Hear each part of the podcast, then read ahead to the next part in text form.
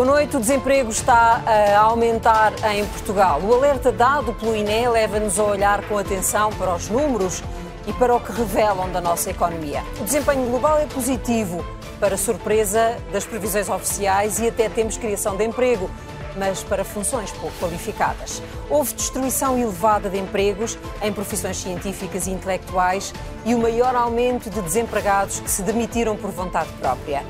Que está a mudar neste tempo de todas as incertezas? Como evitar que os melhores imigrem e como proteger os mais fracos? Portugal é ou não é um país onde vale a pena trabalhar? Para alguns, não, porque não lhes permite sequer sair dos patamares de pobreza. É o que vamos ver agora no raio-x à nossa economia.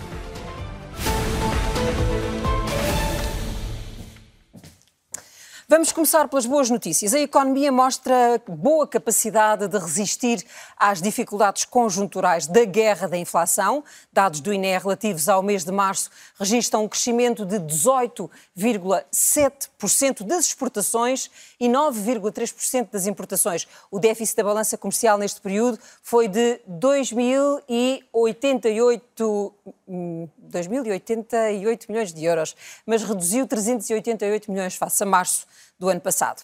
O mês passado, a inflação abrandou pelo sexto mês consecutivo para o valor de 5,7%, o valor mais baixo desde março do ano passado. Entre janeiro e março, as remunerações médias aumentaram 7,4% para o valor de 1.355 euros. Apesar disso, segundo o INE, o impacto da inflação no custo de vida resultou numa queda de 0,6% nos salários reais, tanto no setor público como no setor privado. Ainda assim, o Fundo Monetário Internacional revelou estar surpreso com o crescimento da economia no primeiro trimestre. Em abril, o FMI previa um crescimento de apenas 1% para este ano, mas já reviu essa previsão em alta para os 2,6%, um valor acima dos cálculos do governo português que é este o valor. No emprego há indicadores positivos. No primeiro trimestre o país contabilizava 4 milhões 925 mil pessoas empregadas, mais 0,5 do que no mesmo período do ano passado. E ainda neste capítulo o INE destaca uma conclusão interessante que se refere a uma tendência intensificada pela pandemia que veio para ficar.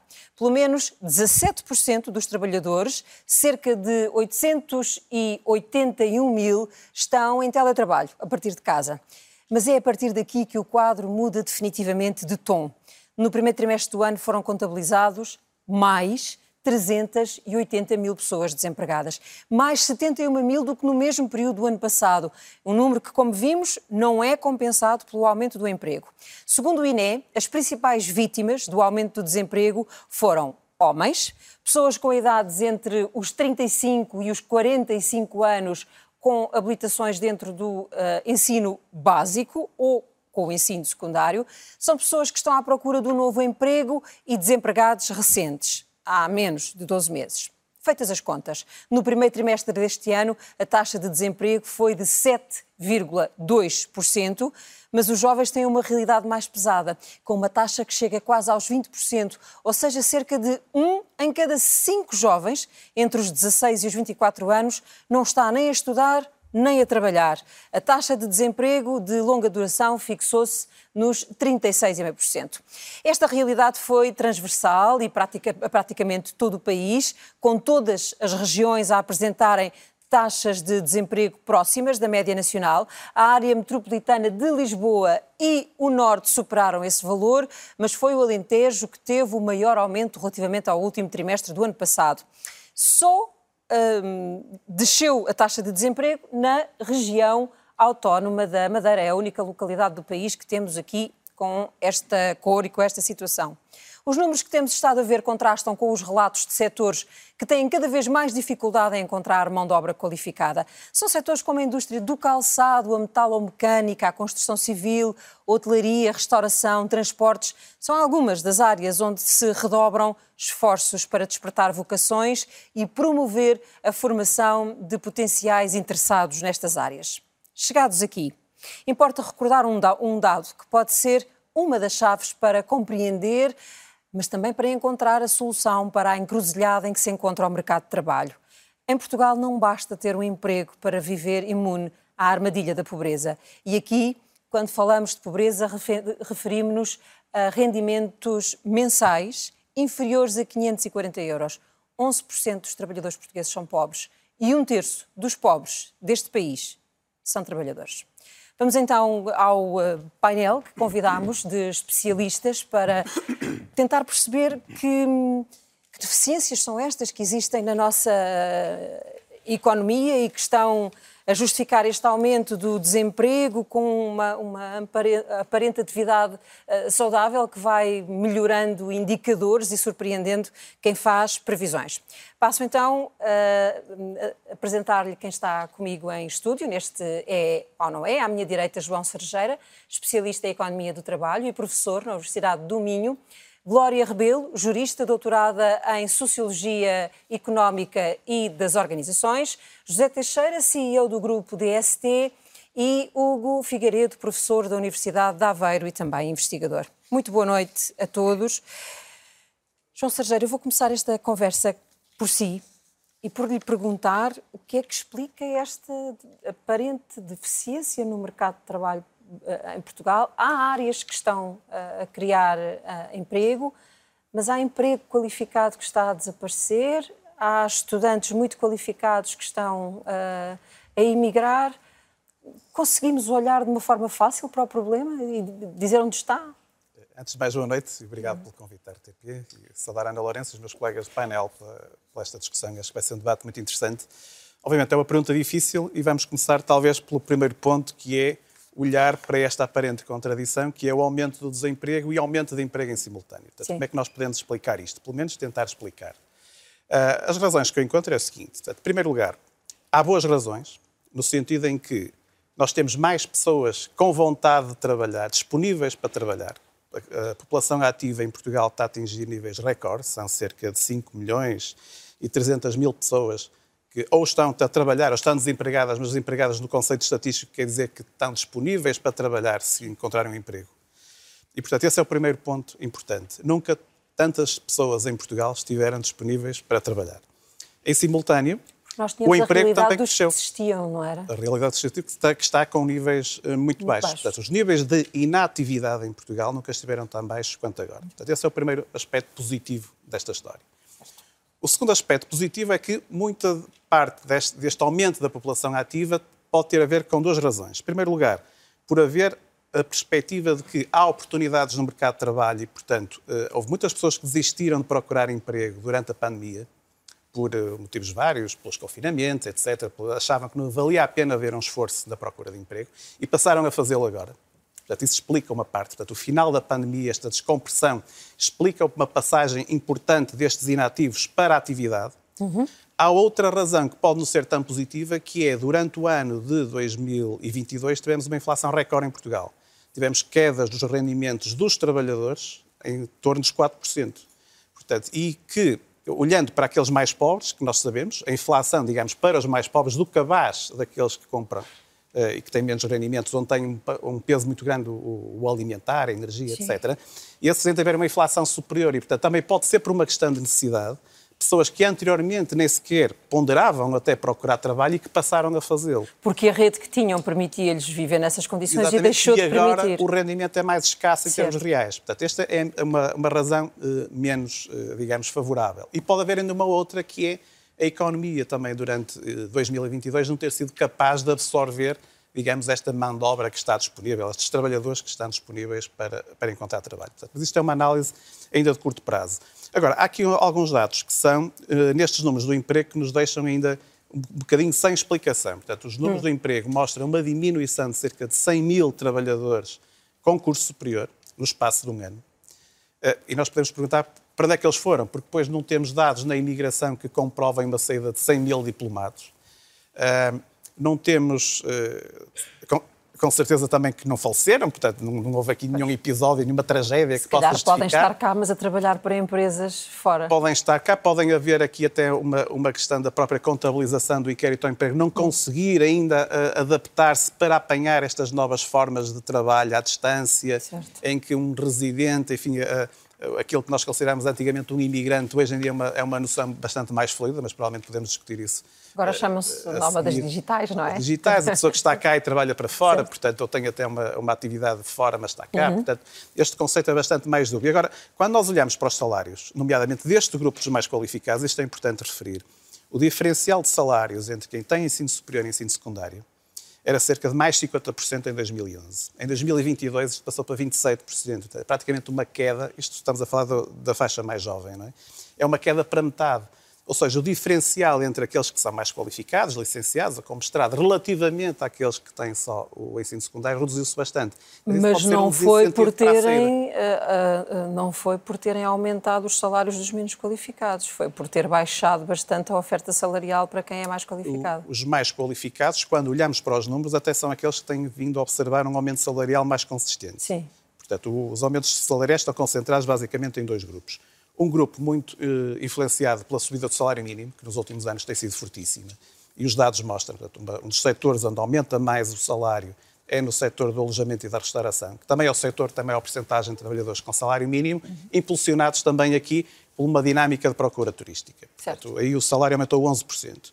Quando olhamos, por exemplo, para os salários da função pública, aumentaram 3, 2, 3% em média, portanto, muito abaixo do nível da inflação, praticamente a perda de um salário líquido do, durante o ano passado.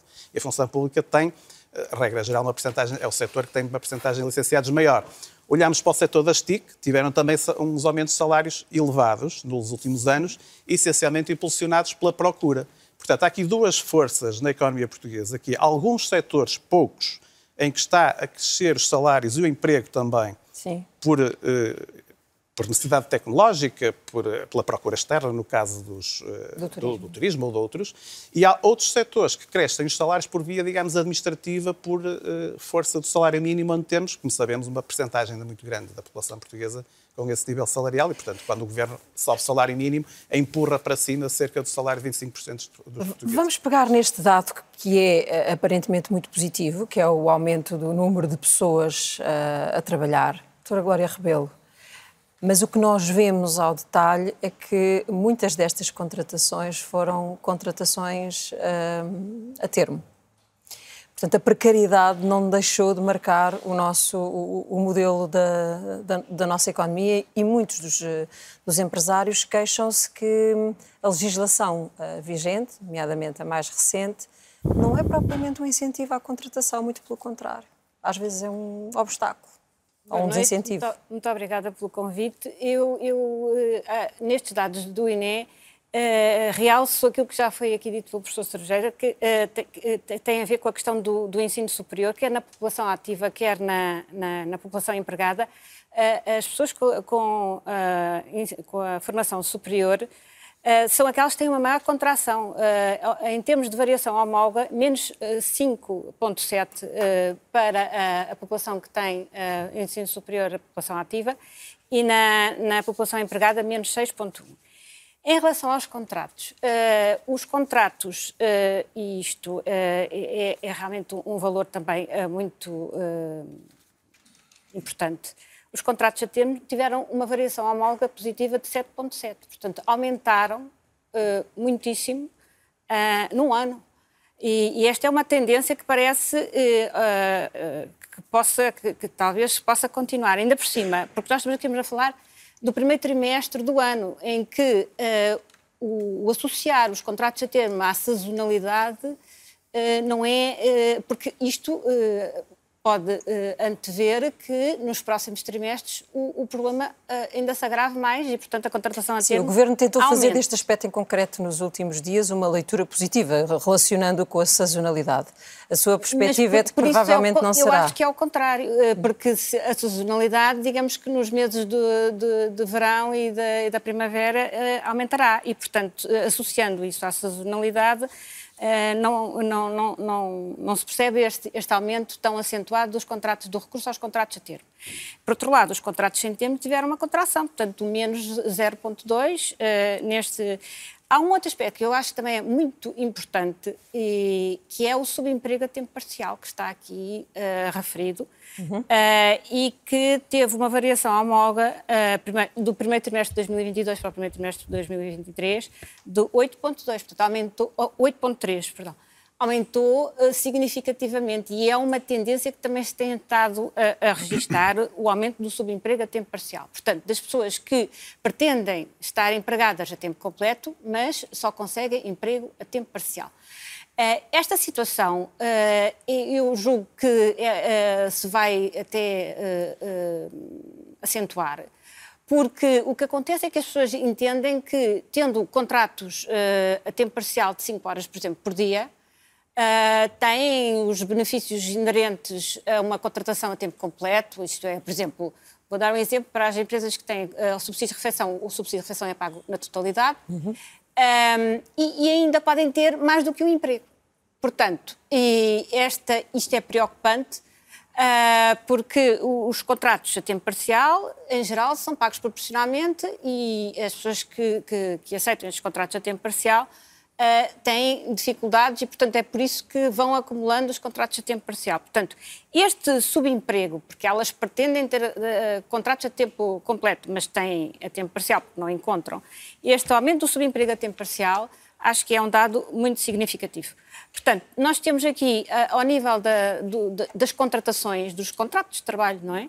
Uh, da configuração dos contratos de trabalho, uh, indicadores que são para merecer futura atenção. Turuco Figueiredo, e que são problemas que são específicos de, de, de fragilidade da nossa economia ou que resultam deste cenário de multicrises que temos vivido nos últimos anos, que vão desde a pandemia à, à questão da, da, inflação, à incerteza da guerra. Estamos a viver uma época muito complexa, sim, não é? Muito, muita incerteza. Boa noite e obrigado pelo convite também.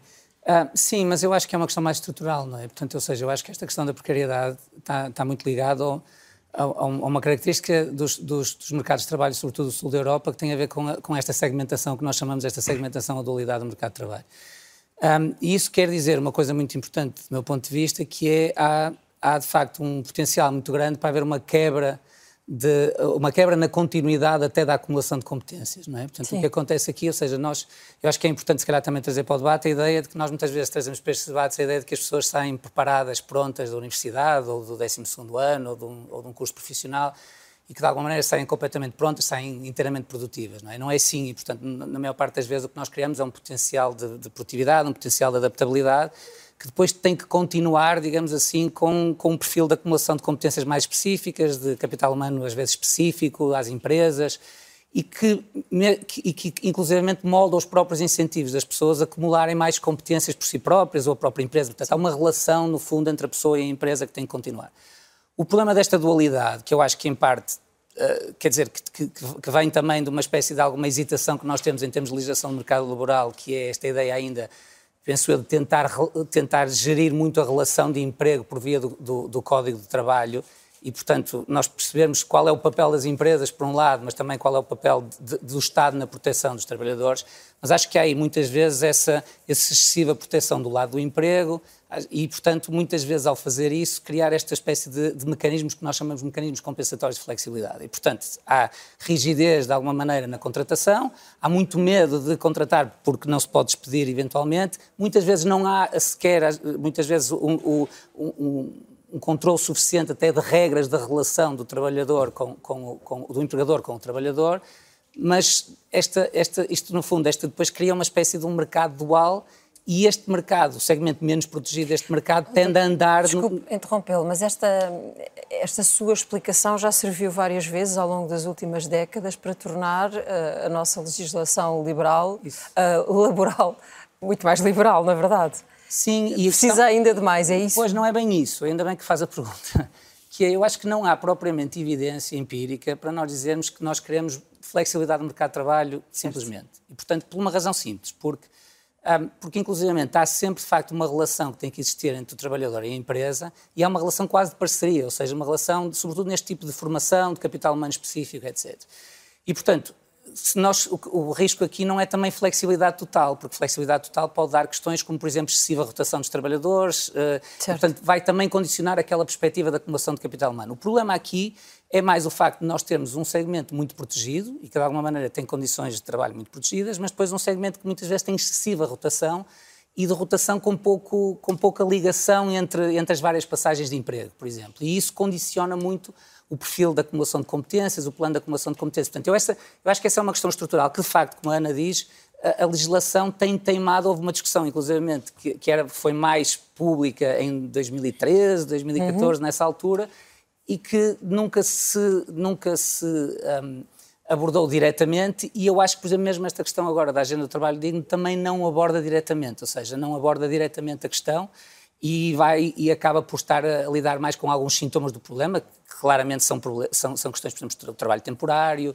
ah, e que já fomos falando aqui, mas que não, não, não, Portanto, não lida no essencial. Vão surgindo novas formas de precariedade, não é? Vão surgir, eu, acho, eu acho que vão surgindo quando está muito associado a esta, a esta, esta quebra desta continuidade da relação, muitas vezes, entre, entre, entre trabalhador e empresa, não é? Sim. E, portanto, nós temos que fazer face a isso. O José Teixeira está aqui connosco como um, um exemplo positivo de alguém que consegue, numa área onde. Uh, de um setor onde se fala em falta de mão de obra, em dificuldade em captar mão de obra, uh, mas o José Teixeira vai dizendo que tudo se resolve. Na DST resolve-se como? Como é que isto se resolve? Olá, para já, boa noite, boa noite. Ana, boa noite ao painel e boa noite aí para casa. Eu queria deixar, eu não sou especialista e, portanto, tenho aqui uma vantagem, que os meus colegas são académicos, são estudiosos, e, portanto, eu sou uma espécie de espectador das ressonâncias que tento ver o invisível, tento ouvir, tento ouvir o que não é dito e tenho um papel na empresa que é, que é uma espécie de sinaleiro semiótico, se quiser. E uma das coisas que me confunde muito, mesmo na, na, na, nos dados do INE, mas também no mundo académico, e, e, que eu considero ser um grande viés e uma, esse viés ser responsável por algumas áreas profissionais terem um grande déficit e outras terem um excedente, que é exatamente dizermos que o setor, que determinado setor eh, ou não emprega eh, trabalhadores eh, não qualificados. O INE tem percentagem de trabalhadores não qualificados. Ouvi aqui dizer mão de obra eh, não qualificada. O que é que é isso de mão de obra não qualificada? Um pedreiro não é qualificado? Um soldador não é qualificado? um padeiro não é um trabalhador qualificado? O pai do Torga tinha essa história, contava quando eh, havia um movimento que queria levar o Miguel, Tor, eh, Miguel Torga a Nobel da literatura e os, e, e os, seus colegas jornalistas foram entrevistar, ele estava numa vinha a cavar e... Eh, e achavam estranho ele não estar a ligar nada, a não responder aos elogios que o, eh, os jornalistas faziam do seu filho que merecia o Nobel. E ele disse: Eu também sou um bom cavador. E, portanto, eu também sou um bom pedreiro, eu sou um bom soldador, eu sou um bom. Eh, eh, bom a assentar tijolo. E, portanto, isto é que interessa, é qualificado. Nós, nenhuma empresa procura trabalhadores não qualificados. Não existe trabalhadores não qualificados. E, portanto, é preciso é que esse estigma social associado às profissões desapareça, porque não há ninguém que queira namorar com um, um miúdo que é trabalhador não qualificado. Isso não pode ser. Ele é qualificado para fazer determinada profissão. E esse estigma social, que depois nas famílias é só é trabalhador qualificado se for licenciado, ou se for mestre, ou se for doutor, isso é um erro absolutamente ele complicado, ele precisa perigoso de qualquer tipo de formação. e que afasta socialmente, se se quiser, só para finalizar hum. este ponto, há uma espécie de divisão social do trabalho que já não é só sexista do ponto de vista disto ser apenas para as mulheres, é também para todo o universo onde se enfatiza a pobreza e o problema da pobreza e de, e de profissões que são para pobres e de profissões que não são para, para pobres. Por acaso isso não é nada assim. Nós temos trabalhadores qualificados, não licenciados, toda a indústria tem, que ganham muito mais do que os trabalhadores licenciados.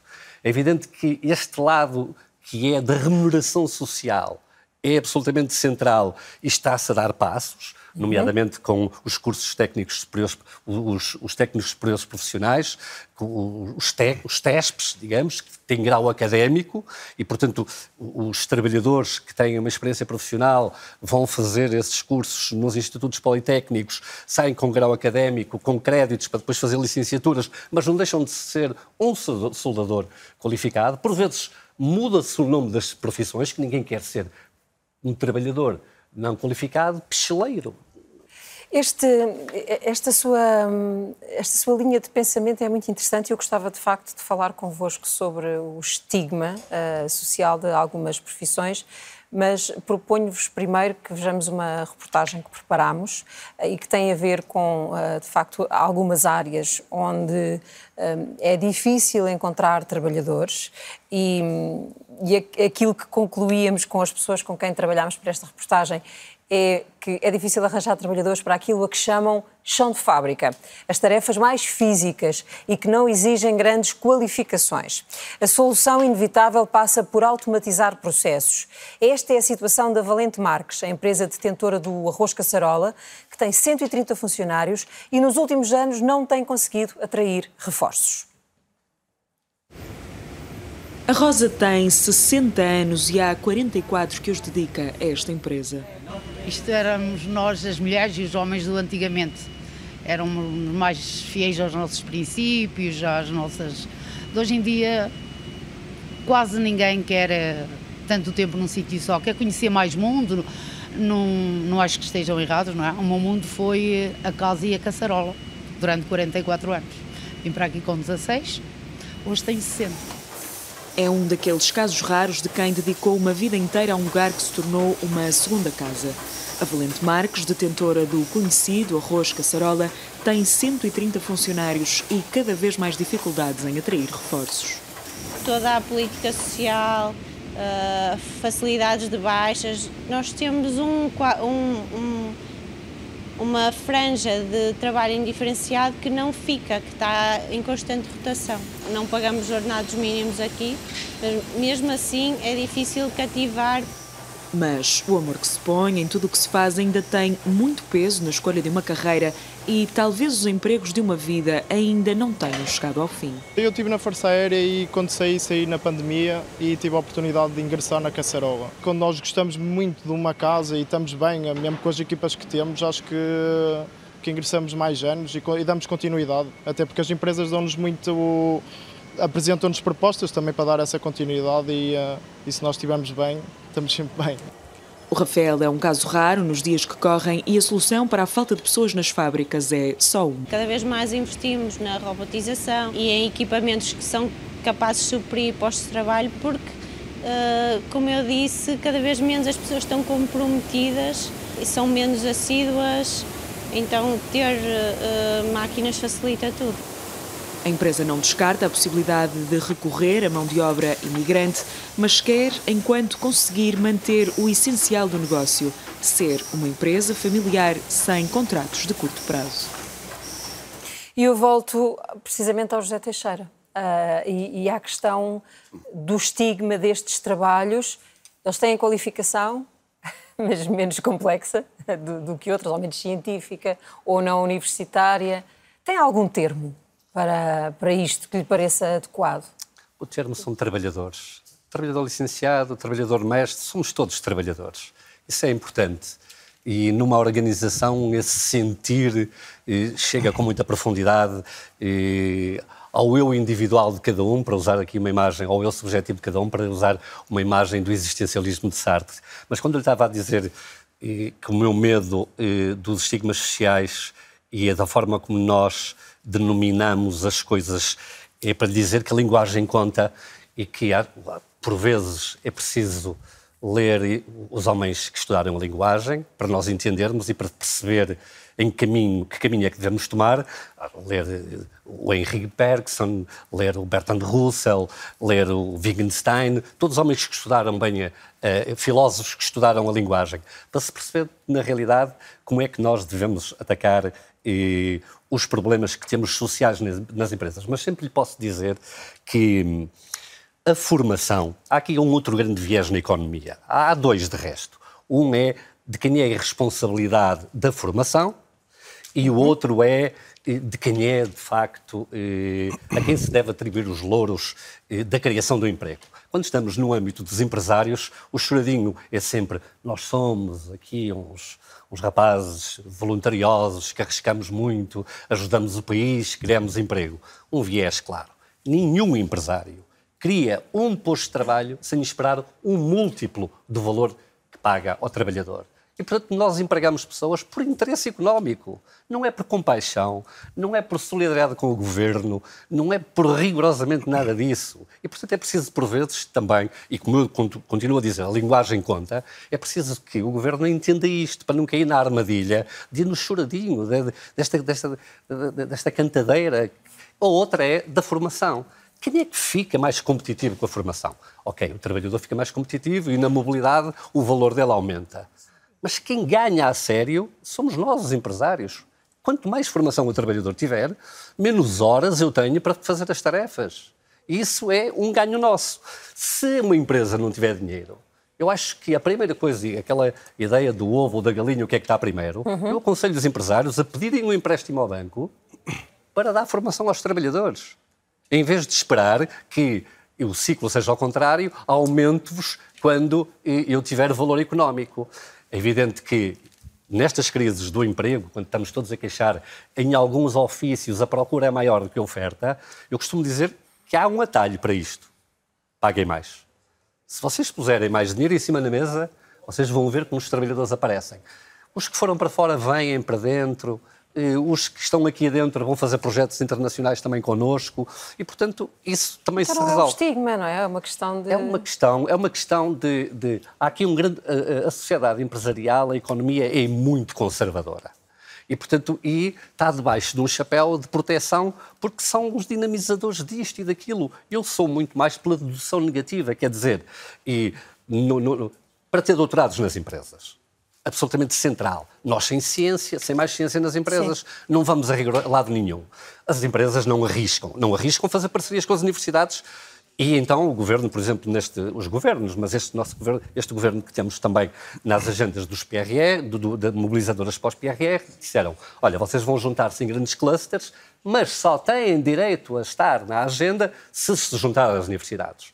E foi às universidades e disse-lhes a mesma coisa. Meus senhores, vocês têm direito, mas juntem-se às empresas.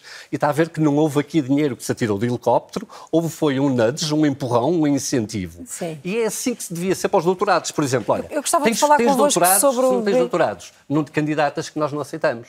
E as empresas iam, com este, este empurrão, adquirir ciência, iam trazer doutorados para as empresas e depois iam competir em ambientes mais complicados com sucesso.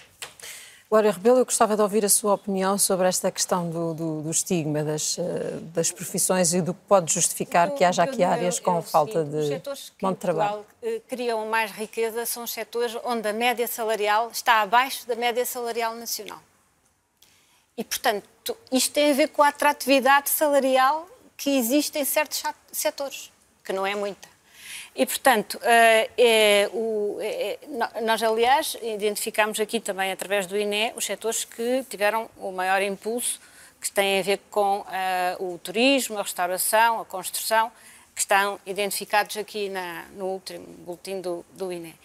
Esta, esta questão é, é, fundamental, porque nós, eu acho que a competitividade da economia faz pela inovação. E nós temos que ter pessoas que estudem que estudem cada vez mais. E, aliás, temos que continuar com a aposta na aprendizagem ao longo da vida. Estudar, uhum. estudar, estudar. E a, a, inovação é um aspecto que é fundamental para o país se desenvolver. Sem isso, uh, temos o país muito comprometido.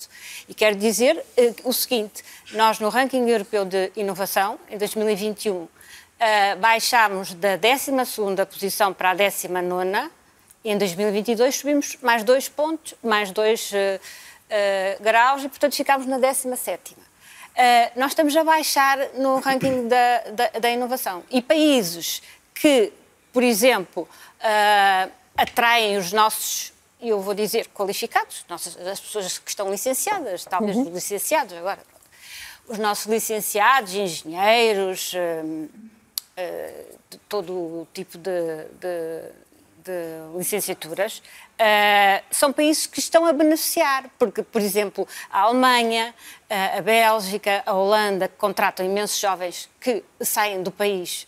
Agora, diz o INE, não é? Ou dá-nos conta, e isto é um, um dado que pode dar alguma esperança, o teletrabalho aumentou e está já em 17,9, que isto é um, uhum. uma, uma sequela da pandemia e é uma boa sequela, é uma sequela positiva porque isso pode permitir aos jovens, uh, aos nossos jovens qualificados, que não encontram, digamos assim, uma satisfação salarial nas empresas portuguesas, e o problema está aqui também, poder trabalhar em teletrabalho para empresas uh, uh, estrangeiras sem sair do país, porque nós temos um problema que também está a condicionar a, a competitividade da economia, não sei se também querem falar sobre ele, que é a questão da, da, da nossa sociedade ser extremamente envelhecida isso prejudica muito a competitividade da economia. Sim, os problemas são vários, porque cada 100 pessoas que saem da economia só entram Exatamente, e nós temos 76. um fluxo de jovens a sair Mas, por ano de dezenas de milhares de jovens. Só para que isto seja organizado e para que consigamos ficar com a sensação de que vamos resolvendo alguns problemas, deixe-me só tentar eh, fechar este assunto de, dos setores com falta de mão de obra quando há tanto desemprego. Uh, professor, e aqui um, a, maneira de pôr isto, não, eu não conheço nenhuma forma simpática, uhum. não é? Temos pessoas como, por exemplo, o Pedro Ferraz da Costa, que por sistema diz no espaço público só não trabalha quem não quer. Um, há um excesso de, de, de, garantias sociais que permitem às pessoas recusar formas de, algumas formas de trabalho. E o que lhe pergunto é isso mesmo, é se há excesso de apoios sociais ou se de facto nós estamos aqui numa situação de tão baixos salários hum, pois, que às tantas a opção só é. Queria discordar é aqui um bocadinho do colega de painel, do, do engenheiro José Teixeira, dizer que é verdade que a linguagem conta. Nós sabemos que houve algumas profissões, por vezes mudar a nomenclatura, antes era cozinheiro, hoje é chefe, e portanto passou até a ser uma, uma profissão socialmente mais, eh, mais atrativa. Uhum. Mas eu acho que o salário conta muito mais. Portanto, acho que isso concorda comigo, o salário conta muito mais. E, portanto, quando nós vemos críticas de empresários a dizer que não têm mão de obra, tem que subir o preço. Quer dizer, eu também gostava de ter um carro melhor do que eu tenho. Portanto, há falta de... Eu tenho procura de carro, eu gostava de ter um carro. Mas se eu quiser ter um carro melhor do que o que eu tenho, tenho que pagar mais. Ponto. Se eu quiser ter um trabalhador, que alguém que está grande parte da sua vida ou seja, está pelo menos 8 horas, é um terço da sua vida, daquele dia, tirando dormir mais de metade da sua vida, ao dispor ao serviço daquela empresa, uhum. a empresa tem que pagar. Ponto. Isto é, é um ponto, é um dado fundamental. Portanto, há uma certa ideia ainda, eu diria tradicional, até um pouco colonialista, até extrativista da sociedade portuguesa, de achar que as pessoas estão lá para nos servir. Não, as, as pessoas estão lá para trabalhar connosco e nós temos que pagar devidamente o trabalho que é feito. Esse é o primeiro aspecto. Agora, relativamente ao desenho dos apoios sociais, eu acho que temos aqui um problema sério no desenho dos nossos apoios sociais, que é a pessoa que começa a trabalhar e se tiver um conjunto de apoios sociais, perde esses apoios sociais de forma automática. Ou seja, tem um a maior taxa de imposto que existe em termos marginais está nos mais pobres.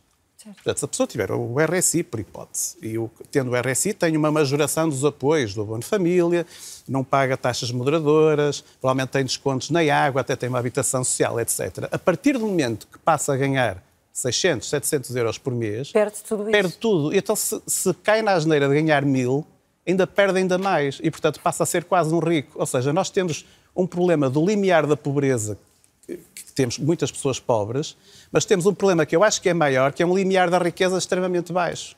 Quando eu falo no limiar da riqueza, é isto. Alguém que tenha, por exemplo, uma empresa, como a, como a do engenheiro José Teixeira, paga 2 mil euros por hipótese a um funcionário, a um engenheiro, que é excelente, e resolve dar-lhe um aumento para 2.500 porque ele merece, que é a forma de incentivar e de subir para um patamar superior.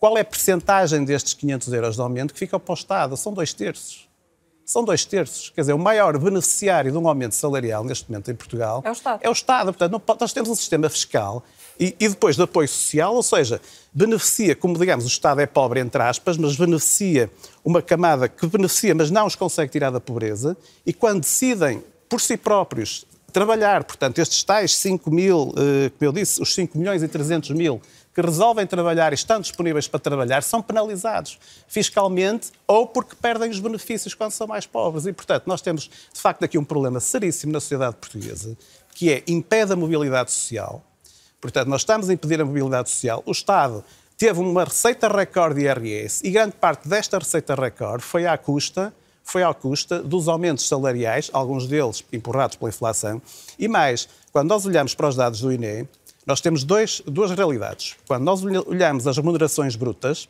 que são os dados uhum. que saíram semana passada, passada, há um aumento de 7,4%. Quando nós olhamos para as remunerações líquidas que estão no inquérito ao emprego, é certo que um são dados administrativos e os outros são dados por amostragem, portanto Sim. pode haver aqui desvios, o aumento nominal do salário líquido é zero. Ou seja, eu também não acredito que todo o aumento tenha sido para o Estado.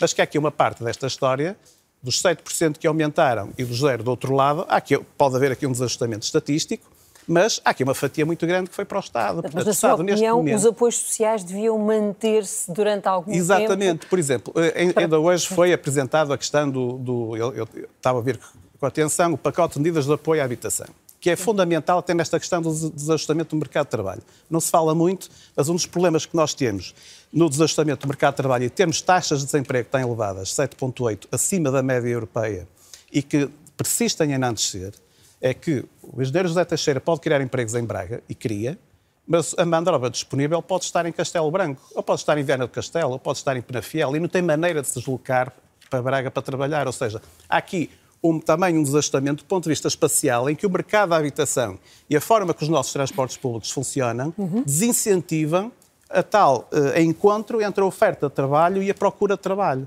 Isto é fundamental em Portugal. Regra geral, cada Ministério olha apenas para o seu quintal Sim. e há aqui um conjunto de políticas que têm que ser transversais. Precisa ouvir a opinião do professor Hugo Figueiredo sobre a questão desta, da falta de, de mão de obra, porque nós temos falta de mão de obra, na verdade, em Portugal, nos dois extremos, não é? No muito qualificado e no menos qualificado.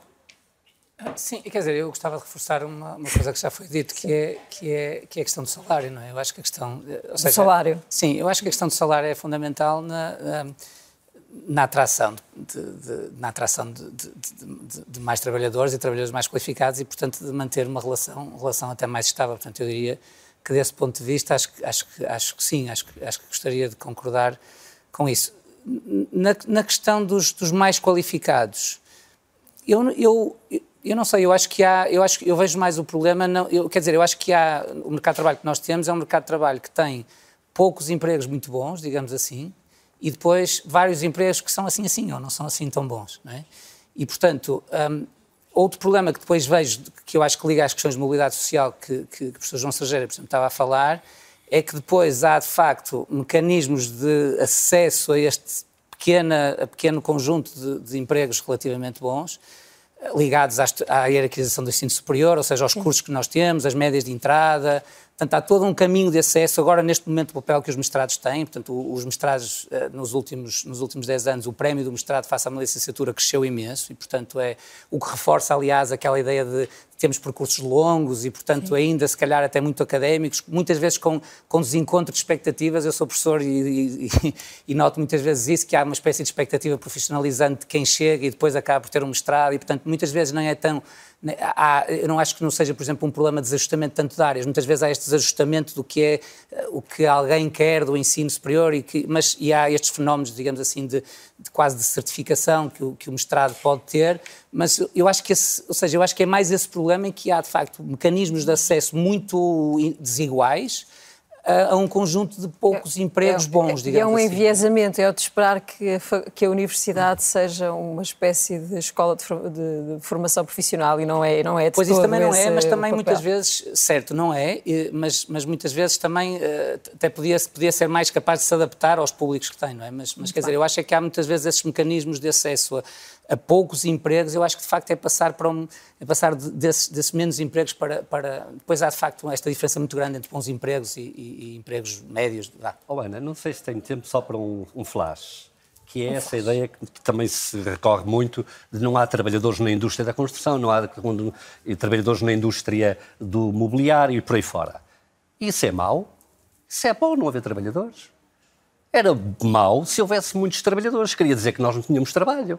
Então, se não há trabalhadores, é porque nós temos muito trabalho. Então, nós queremos sol na e chuva no naval. Portanto, agora também é a vez dos trabalhadores estarem a ser muito solicitados e o preço deles aumentar. É a vida. E essa perspectiva positiva leva-nos para o intervalo, que temos mesmo que fazer.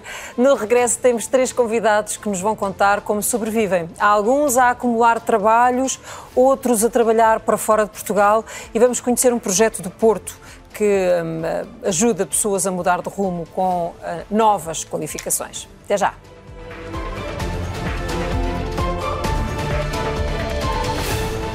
É ou não é a segunda parte? Hoje sou, falamos sobre o mercado de trabalho em Portugal, sobre as suas eh, dificuldades, sobre as suas ineficiências, sobre os aspectos que não entendemos.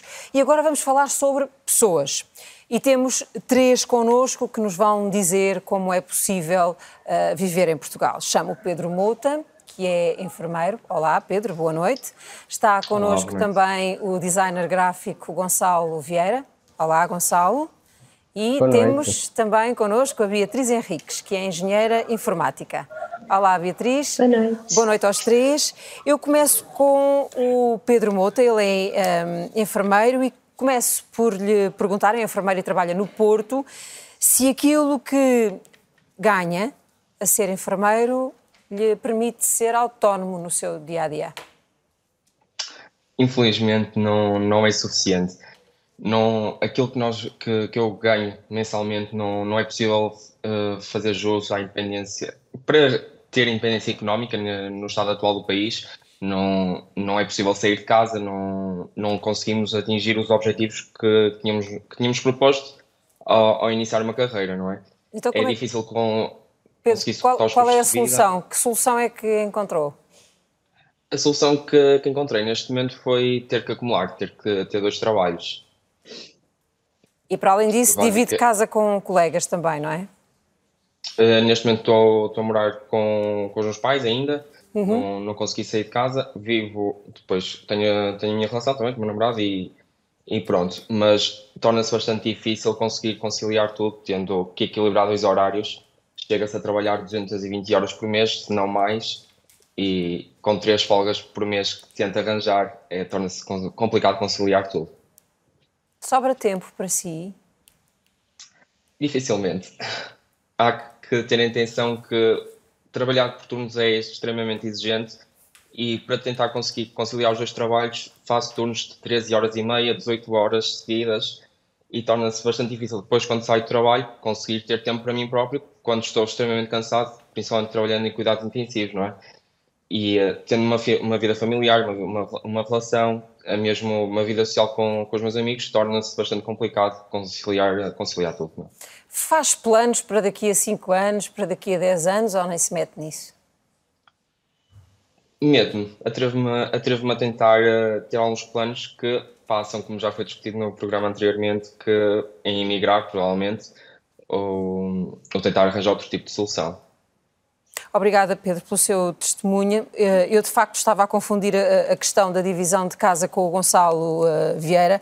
Olá, Gonçalo. Ehm, para além de partilhar casa eh, como uma das formas de tornar mais viável a sua sobrevivência, acumula também várias, vários trabalhos. É um, é, é um multitask.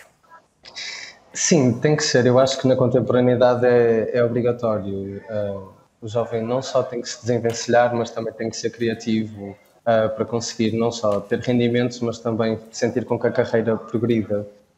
Porque neste preciso momento eu tenho trabalhos que me permitem sobrevivência uhum. e independência e pronto, não vou haver em constante stress no final de todos os meses, ainda que ele exista. E tenho outros empregos e outros trabalhos que me permitem, de facto, que a minha carreira progrida. Tem dois trabalhos, é freelancer, portanto, uh, chama carreira a esse conjunto. É isso? Sim, eu tento fazer escolhas que representem, de certo modo, um, os objetivos que eu tenho. Um, nem sempre é possível, já trabalhei em restauração, por exemplo, e não é de todo aquilo que eu pretendo, uh, mas neste preciso momento trabalho full-time num bar, que se relaciona também com o meu tema de tese de mestrado, de indústrias criativas. Depois também trabalho à parte, como, como disse, com design gráfico em part-time, que colmata algumas contas e ajuda bastante. Um, e depois tenho todo o meu trabalho de freelance que se relaciona com a minha formação base em artes plásticas e styling um, e outro, outros aspectos de trabalho criativo que tento encaixar nas brechas de, de pronto, espaços invisíveis que vão surgindo na minha agenda. E o que lhe pergunto é como é que é possível isso tudo ao mesmo tempo, em simultâneo com o mestrado e qual é a expectativa que tem desse, desse esforço de, com o mestrado? Assim, eu aprendi com o início da vida adulta que ter expectativas é, é programar o futuro para falhar. Não, não posso. Não é possível. Eu tenho que criar as minhas próprias expectativas sobre as minhas escolhas e tentar fazer, dar o meu melhor para que as minhas escolhas no futuro possam ter umas consequências positivas, não só para mim, mas para os outros à minha volta, uh, nomeadamente, por exemplo, na área criativa que é uma das áreas que, sobretudo depois da pandemia, eh, se está de novo a reerguer. O que é que gostava que mudasse no mercado de trabalho em Portugal para que o seu sonho fosse possível? Assim, uh, falando do meu ponto de, do meu ponto de partida de trabalho, da área criativa, eu gostaria que houvesse acompanhamento institucional, que não existe. Uhum. Uh, não existe qualquer tipo de proteção para trabalhadores independentes. Uh, fazer trabalho freelance é subjugar-nos a condições que muitas das vezes são obrigatórias para que o trabalho surja, porque sou eu, artista, a, fa a, falar diretamente com o empregador ou a entidade patronal, e isso depois pode acontecer como. Pronto. Surgem imensos casos de abuso e imensos casos de assédio, extorsão, blá blá blá. Portanto, obviamente, financiamento mas isso é, é, clicar numa tecla que já, que já estamos a clicar desde 2008 e já há muito tempo antes, antes disso. O apoio à cultura é, se não um pouco, quase inexistente. Uh, e é contraditório, porque tendo em conta que o nosso país sobrevive à base do turismo e da cultura que nós originamos, vendemos um produto que é só a casca e sem conteúdo. Gonçalo, muito obrigada pelo teu de, testemunho. Chamo agora Obrigado a Beatriz Henriques, engenheira informática. Um, no seu caso, foi muito difícil encontrar emprego ou ele bateu-lhe à porta? Não, eu dois, três meses depois já estava a trabalhar. Um, eu, não, eu escolhi não procurar emprego durante a minha tese de mestrado. Eu fiz, uh, desenvolvi a minha tese de mestrado, iniciei a minha carreira profissional noutra empresa e, sensivelmente um ano após, eu recebi um convite para voltar à empresa onde estagiei. Está Mas na minha área. Diga, diga. Desculpe. Desculpa. Uh, na minha área é muito comum nós fazermos as teses de mestrado em ambientes empresariais, o que nos permite também conhecermos futuros empregadores de uma forma um, mais direta do que se calhar outras áreas têm. Uh, Beatriz, uh, e quando, quando fez a sua a, a, escolha de a escolha de curso, a, a ideia de um, das oportunidades de trabalho que o seu curso em concretamente permitia, foi uma coisa que teve em conta ou não? Conhecia-as? Sim, sim. Eu, eh, eu iniciei os meus estudos em 2014. Uh, ah, foi uma altura em que a, a Troika ainda estava muito presente no país, toda aquela ideia de o que é que é o futuro, o que é que me espera. Uh, então eu fiz uma escolha que eu sabia desde o princípio que tinha oportunidades. A Beatriz está neste momento a trabalhar para uma empresa portuguesa ou para uma empresa estrangeira? Para uma empresa estrangeira. E trabalha Mas, a partir... Mas... eu trabalho a partir de casa e faço os meus descontos em Portugal. Muito bem. Beatriz Henriques, obrigada pelo seu testemunho. Eu volto à conversa com os convidados em estúdio. Uh, boa noite aos três. E e, e, gostava de começar por si, como, como empresário, estes testemunhos. Hum, que leitura é que lhe trazem do, do, mercado de trabalho e dos seus parceiros empresários?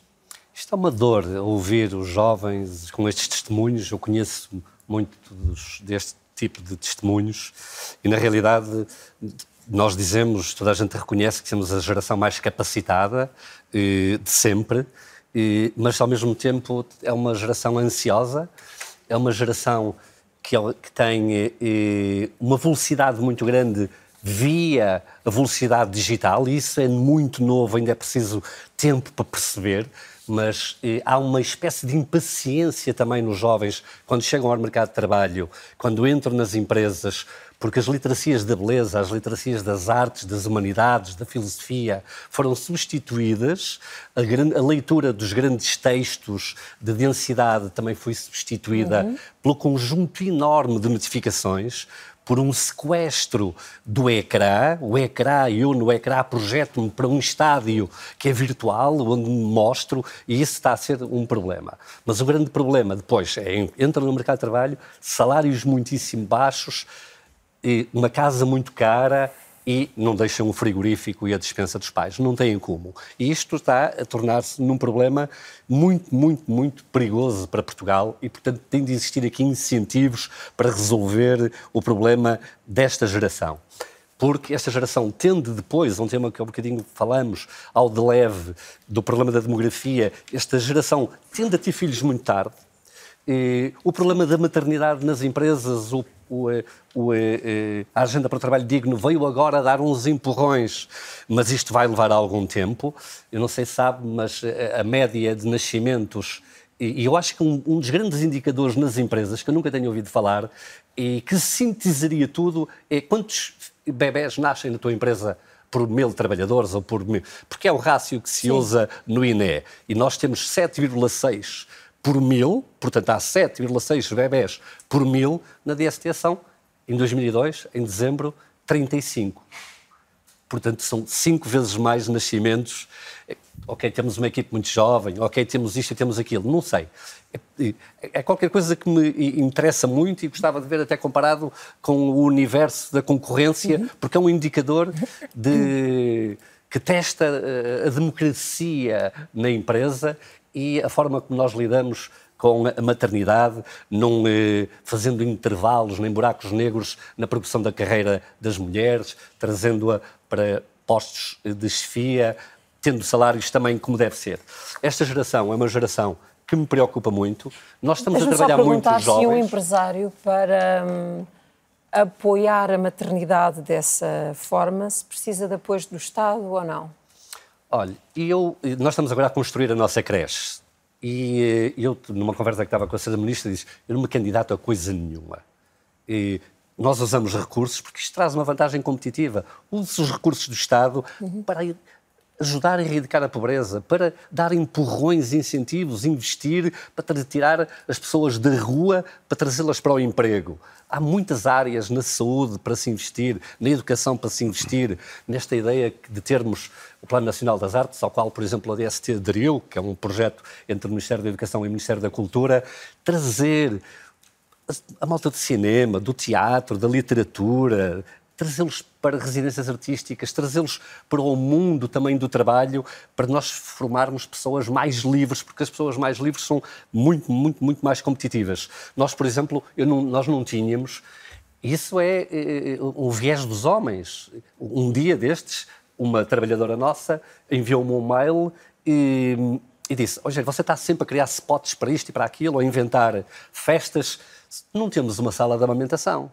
Eu disse: Pau, como é que é possível? Como é que isso se resolve? Fazendo, vamos para a casa de banho.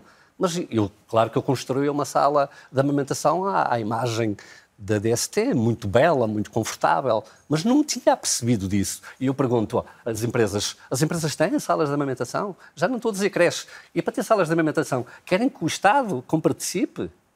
Ah, mas como é que pode ser? Nós temos esse, esse dever, esse dever é, é uma espécie de dever kantiano, percebe? Há coisas Sim. que são do imperativo categórico. Está certo fazer assim.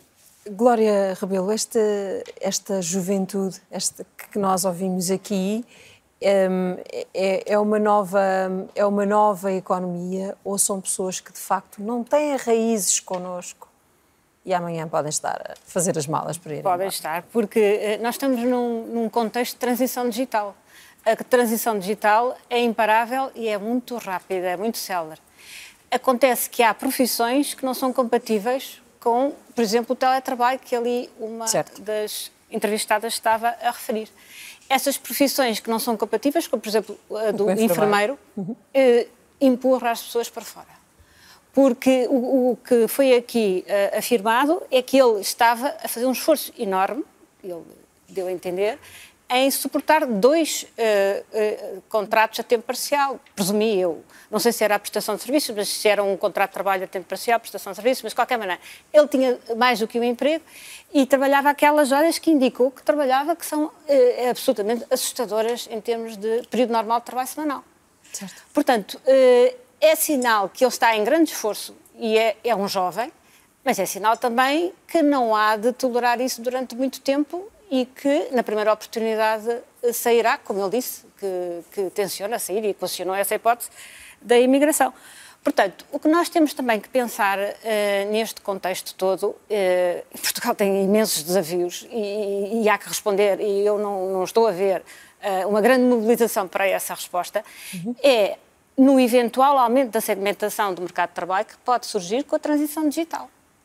Porque nós vamos ter profissões que, sim senhora, que acompanham a transição digital e que vão ser muito bem, e que aqueles profissionais uh, qualificados vão ser muito bem uh, sucedidos e vamos ter profissões que não vão acompanhar e, portanto, esse é um, também um, um problema que nós uh, temos aqui. Depois temos outra questão que, que aqui foi salientada, que, que a mim me está a preocupar muito, é o aumento do tempo do contrato de trabalho a tempo parcial.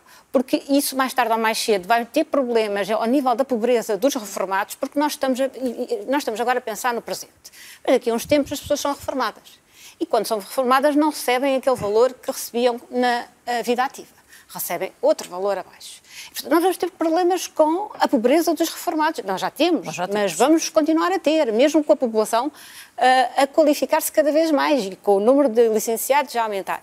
E, portanto, uh, uh, preocupa-me não só o aumento do trabalho a tempo parcial, porque as pessoas, algumas têm interesse e, portanto, esse não é subemprego, mas o, o, aumento significativo, em termos de trimestre, foi 10,6% e em termos de variação homóloga, foi 8,3, é muito. Está é a falar do desemprego? Não, do subemprego a tempo parcial. Ou seja, os trabalhadores respondem a anúncios que estão colocados a tempo parcial porque eles não, não encontram anúncios a tempo completo e uh, aceitam-nos porque alguns benefícios são idênticos aos do tempo completo, esse, como eu referi há pouco, essa insignificância, mas que existe, que é a do, uh, do subsídio da refeição e por fora, e, e, e, vão, e vão assim andando. Mas é, é, é óbvio que isto são salários baixos porque o tempo parcial é pago proporcionalmente ao tempo completo. Nós tivemos aqui exemplos até eh, como o nosso designer gráfico, de alguém que continua a estudar e a, e a acumular Mas em grandes funções. Ele faz como, imensa coisa. Ele faz tem, imensa tem trabalho coisa. independente. E, e, e, como percebemos, numa, vive numa situação de, de, de, óbvia fragilidade, não é? Porque, Sim, mas é um empreendedor. E de incerteza. Mas é um empreendedor. E já aqui falámos em alguns pontos na necessidade da formação contínua, da formação ao longo da, da vida. Deixem-me só acrescentar a esta nossa conversa uma, uma, uma, outra convidada, que é a Joana Linhas. Ela é vice-presidente da Porto Tech Hub. Olá, Joana. Boa noite. Vamos falar Olá, sobre o processo, o projeto Switch, que é um, um, um projeto de formação uh, intensiva que permite às pessoas mudarem de rumo, algures, ao longo da sua carreira. Este, este processo ou este projeto destina-se a quem e que hum, capacidades tem de ter? Olá, Ana, mais uma vez boa noite e obrigada por nos permitir apresentar o programa Switch Dev, que é um programa que nós promovemos em conjunto com o Instituto Superior de Engenharia do Porto uhum. uh, e que até agora já conseguimos formar mais de 300 profissionais.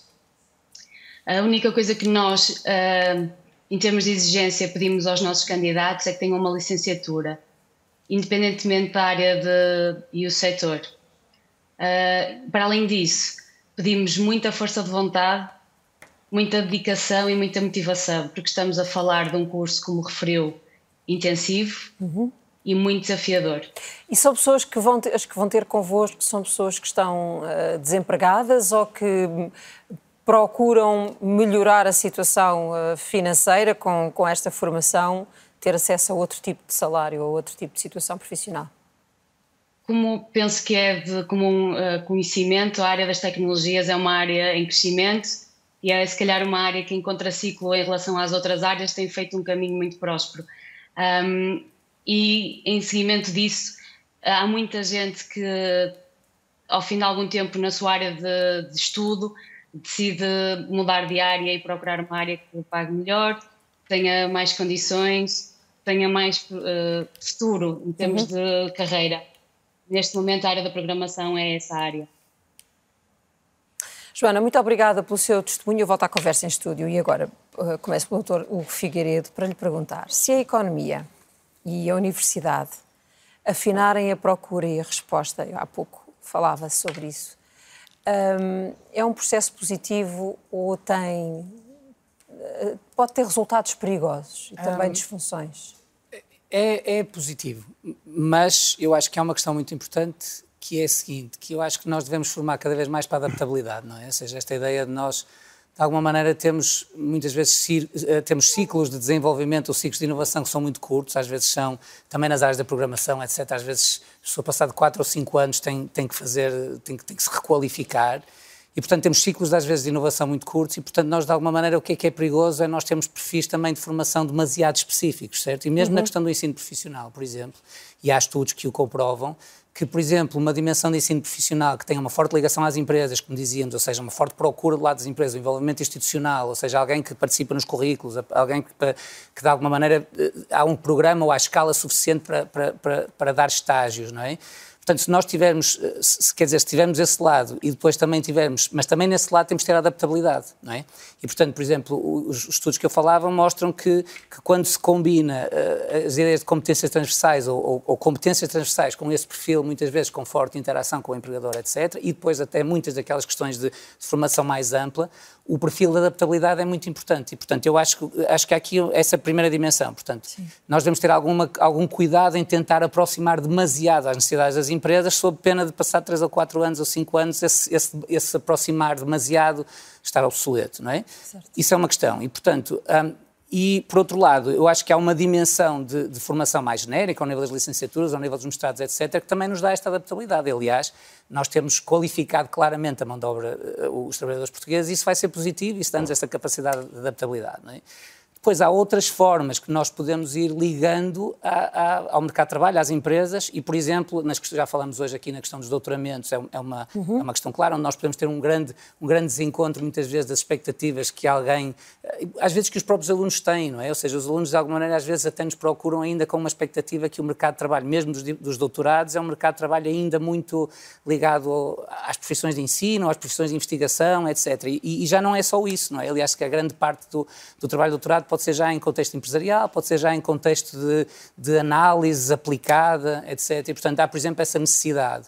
Um, há necessidade, se calhar, nos sistemas de, de, ensino profissional, de haver claramente este envolvimento. Há necessidade, por exemplo, nos sistemas de formação profissional, se calhar até dar mais peso ao mercado, se calhar algum cofinanciamento. E uma ligação maior às maior empresas. empresas. Ou seja, mas mantendo sempre esta questão da adaptabilidade como uma questão fundamental. Ou seja, nós temos, e eu, aliás, não resisto a fazer uma, uma, um comentário que vem no seguimento desta última entrevista, que é mesmo estas questões de alteração de perfil, muitas uhum. vezes podem ser muito ricas, porque nós estamos, por exemplo, a dar a alguém que vem das humanidades, com, com, a, com o tipo de competências que falamos, damos agora novas capacidades de pensar em termos de algoritmos, em termos, e portanto, a capacidade que nós temos até de inovação que estas pessoas, a novidade que estas pessoas podem trazer, à volta de uma coisa que agora se chama os ecossistemas de competências, que eu acho muito Sim. interessante, que é a ideia de nós não estamos propriamente formatados agora, ou não devemos estar formatados apenas para uma área técnica específica, em que se calhar o ensino superior muitas vezes ainda está formatado para dar esse tipo de formação, mas nós agora já interagimos com mais, com mais áreas em, em termos de ecossistemas de competências, que podem ser cidades inteligentes, que podem ser a sustentabilidade, pode ser esse tipo de questões, não é?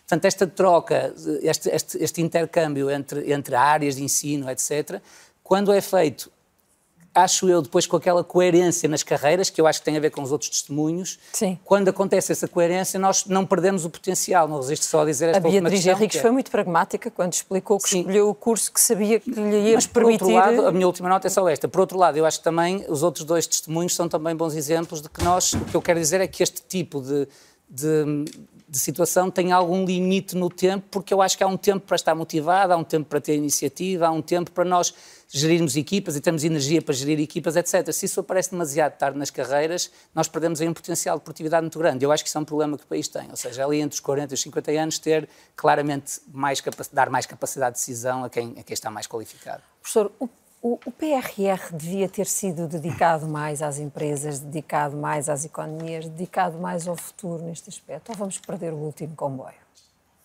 Acho que algumas, alguns pontos, esta questão das agendas mobilizadoras Sim. que foram faladas há pouco, acho que são, é, talvez seja o melhor do, do PRR. Eventualmente uhum. não, tenha, não tenha tido o financiamento que era poderia ter. Poderia ter tido, sim. Foi muito canalizado para grandes investimentos, a questão do hidrogênio verde, portanto, alguns grandes investimentos, provavelmente até por imposição da União Europeia, portanto, acredito que provavelmente não haveria grande alternativa, mas poderia.